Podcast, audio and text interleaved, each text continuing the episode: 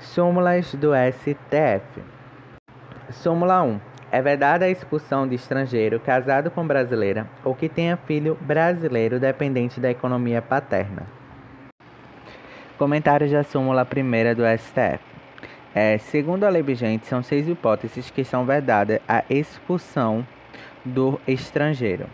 A primeira, quando a pessoa com mais de 70 anos que resida no país há mais de 10 anos, considerada a gravidade e o fundamento da expulsão.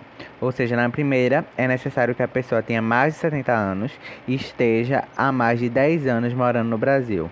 E mesmo assim, ainda vai ser considerados a gravidade e o fundamento da expulsão. A segunda é quando tiver ingressado no Brasil até os 12 anos de idade, residindo desde então no país. Ou seja, ele tem que vir para cá com 12 anos de idade. Aí não importa a idade que ele esteja atualmente, mas ele tem que ter entrado no Brasil 12 anos de idade e esteja até agora morando. Terceiro, quando tiver cônjuge ou companheiro residente no Brasil sem discriminação alguma, reconhecido judicial ou legalmente certo? Que aí entra já na hipótese da súmula, quando tiver cônjuge ou companheiro residente no Brasil, sem discriminação alguma reconhecido judicialmente ou legalmente. É importante destacar que nesse caso também se aplica, conforme a Constituição Federal, ao estrangeiro em união estável com brasileira. Ou seja, o estrangeiro com união estável com brasileira não poderá também ser expulso. Quando o expulsando tiver filho brasileiro que esteja sobre sua guarda, dependência econômica ou socioafetiva, ou tiver pessoa brasileira sob sua tutela. É, destaque também que é essa é a hipótese da súmula, que a súmula fala a expulsão de estrangeiro que tenha filho brasileiro dependente da economia paterna. No caso da lei, a lei amplia um pouco mais, dizendo quando o expulsando tiver filho brasileiro que esteja sob sua guarda ou sua dependência econômica ou socioafetiva, ou tiver pessoa brasileira sob sua tutela. É, mesmo que o nascimento ocorra após a expedição do decreto expulsório, como também vai se aplicar nos casos de adoção. E por fim, a última hipótese das seis hipóteses, das cinco hipóteses de expulsão, de vedação de expulsão, que não se procederá à expulsão quando a medida configurar extradição inadmitida pela legislação brasileira. Súmula número 6 do STF. A revogação ou anulação pelo Poder Executivo de aposentadoria ou qualquer outro ato aprovado pelo Tribunal de Contas não produz efeitos antes de aprovada por aquele tribunal, ressalvada a competência revisora do Judiciário. A súmula 6 ela tem a finalidade de dizer o seguinte: que qualquer revogação ou anulação de um ato que dependa de aprovação do Tribunal de Contas só vai ter efeito quando ela for aprovada por esse tribunal, exceto no caso de competência revisora do Judiciário. Entra nesse caso também a, a anulação unilateral pela administração sem o conhecimento do Tribunal de Contas. Súmula número 8. Diretor de Sociedade de Economia Mista pode ser destituído no curso do mandato. Súmula número 10. O tempo de serviço militar conta-se para efeito de disponibilidade e aposentadoria do servidor público estadual. Comentários da súmula número 10. Segundo a própria Constituição Federal, o tempo de contribuição, seja federal, estadual ou municipal, será contado para efeito de aposentadoria e o tempo de serviço correspondente para efeito de disponibilidade, que é o que a súmula fala, só que no que tange o serviço militar. Então, mesmo sendo o tempo de contribuição, seja federal, estadual, municipal, será contado para o efeito de aposentadoria. E tempo de serviço também será contado para disponibilidade. Súmula 11. A vitalicidade não impede a extinção do cargo, ficando o funcionário em disponibilidade. Comentários da súmula 11. Antigamente, quando o cargo fica, o funcionário ficava em disponibilidade, ele recebia o valor integral do vencimento. Ocorre que recentemente foi decidido que o, car o servidor ficará em disponibilidade com remuneração proporcional ao tempo de serviço, até o seu adequado aproveitamento em outro cargo.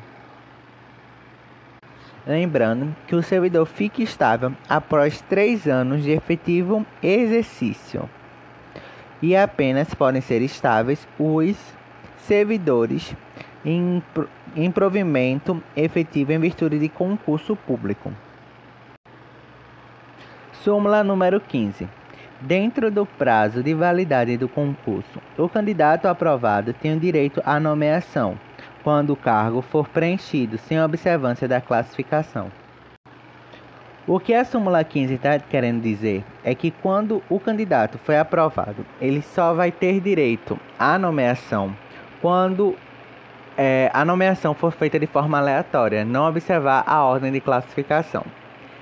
É, no entanto, também deve-se observar que, segundo os julgados recentes do STF, o candidato aprovado dentro do número de vagas possui um direito subjetivo de ser nomeado e empossado dentro do período de validade do certame.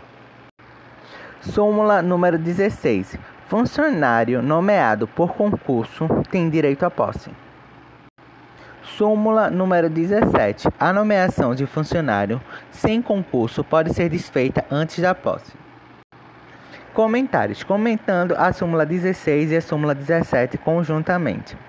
A súmula 16 ela fala que quando o funcionário for nomeado por concurso público, ele sempre vai ter o direito à posse. Já a súmula 17 diz que os funcionários que não forem nomeados por concurso público podem ter a sua posse desfeita até antes da posse, a sua nomeação desfeita até antes da posse. Súmula número 18. Pela falta residual não compreendida na absolvição pelo juiz criminal, é admissível a punição administrativa do servidor público. A súmula número 19. É inadmissível segunda punição de servidor público baseado no mesmo processo em que se fundou a primeira. Comentando as súmulas 18 e 19 conjuntamente. A súmula 18, ela fala que existe um caso e essa falta, esse erro, certo? Residual, com residual, porque não foi um erro que foi utilizado para absolver o servidor público da, pelo juízo criminal. Então, por esse motivo, já que ele não foi utilizado como argumento de absolvição, ela, ele pode ser punido administrativamente. Já a súmula 19, ela consagra a, a vedação ao bis in idem, ou seja, ser julgado novamente ou ser punido novamente por um mesmo fato que ele já cometeu. Ou seja, os fatos, ele pode ser um servidor público, ele pode ser punido novamente, tem a mesma pena e até a mesma na mesma modalidade. Só que os fatos apurados nesse novo processo também deve ser novo, não deve ser o mesmo do apurado antigamente. Mesmo que haja vícios no processo, mesmo que haja erro, ele não pode ser punido com a pena mais severa. Súmula número 20. É necessário processo administrativo com ampla defesa para demissão de funcionários admitidos por concurso público. Das súmulas canceladas da primeira a 20 é necessário algumas, alguns destaques, certo? Na súmula 2, o assunto que versa sobre prisão cautelar em processo de extradição está regulamentado atualmente pela Lei de Imigração, que diz que o Estado interessado na extradição é quem deverá fazer esse requerimento, o qual poderá ser feito por meio da via diplomática ou por meio da autoridade central do Poder Executivo, podendo ser feito previamente ou conjuntamente com a formalização do pedido extradicional. E deve ter como objetivo assegurar a execução da medida de extradição. E poderá ser decretada após o exame da presença dos pressupostos formais de admissibilidade e será julgado pela autoridade judicial competente, ouvido previamente o Ministério Público Federal. devendo ainda ser requisitada apenas em caso de urgência. O pedido deve ser sempre feito por escrito, mas pode ser apresentado por correio, fax, mensagem eletrônica ou qualquer outro meio que possibilite a comunicação por escrito. Além disso, ele deve conter informação sobre o crime que foi cometido e deve ser fundamentado. Como eu falei anteriormente, o pedido de prisão cautelar em processo de extradição, ele pode ser transmitido à autoridade competente para extradição no Brasil, por meio do canal estabelecido como o ponto focal da Organização Internacional da Polícia Criminal, a Interpol, no país, devidamente instituído com a documentação comprobatória da existência da ordem de prisão proferida por Estado estrangeiro, e em caso de ausência de tratado, com a promessa de reciprocidade recebida por via diplomática.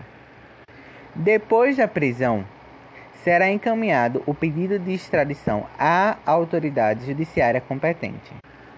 Como eu tinha falado, o pedido de prisão na extradição pode ser feito antes até mesmo do pedido de extradição. Por esse motivo, na ausência de disposição de um tratado específico com o Estado estrangeiro, o pedido de extradição deve ser formalizado no prazo de 60 dias, contado da data que o Estado estrangeiro tiver sido notificado da prisão do extraditando. E caso não seja realizado o pedido de extradição nesse prazo, será o extraditando posto em liberdade e será vedado a realização de um novo pedido de extradição pelo mesmo fato. A prisão no processo de extradição poderá ser prorrogada até o julgamento final sobre a legalidade do pedido de extradição, não existindo um prazo máximo para a prisão. A prisão, ela não necessariamente pode ser cumprida, será cumprida em regime fechado, numa penitenciária, nesse tipo. Ela pode ser cumprida numa prisão de albergue ou prisão domiciliar. Além disso, o Ministério Público, o STF, ouvido o Ministério Público, poderá, poderá entender que o extraditando pode é, responder o processo em liberdade, desde que haja a retenção do documento de viagem ou outras medidas cautelares necessárias. Sobre a súmula 3, é importante entender que a imunidade concedida aos deputados estaduais não tem qualquer restrição, de modo que vale tanto para Justiça Estadual como Justiça Federal, Justiça Eleitoral, qualquer modalidade de qualquer ramo, subramo da Justiça. Sobre a súmula 4, é necessário entender que o entendimento atual do STF é que o afastamento do deputado ou senador do exercício de mandado para exercer ou investir-se nos cargos permitidos pela Constituição Federal, dentre eles o do ministro de Estado, suspende a imunidade parlamentar. Contudo, o foro de prerrogativa da função permanece normalmente. Sobre a súmula 5, a jurisprudência do STF é, entende que a sanção do projeto de lei aprovado não convalida o defeito de sua iniciativa. Assim sendo, se o projeto de lei deveria ser apresentado pelo presidente da República e, no entanto, foi apresentado por um deputado federal, Ainda que esse projeto seja aprovado e mesmo que o presidente da República sancione, ele continuará sendo formalmente inconstitucional, já que a sanção do projeto da lei aprovado não convalida o defeito da iniciativa.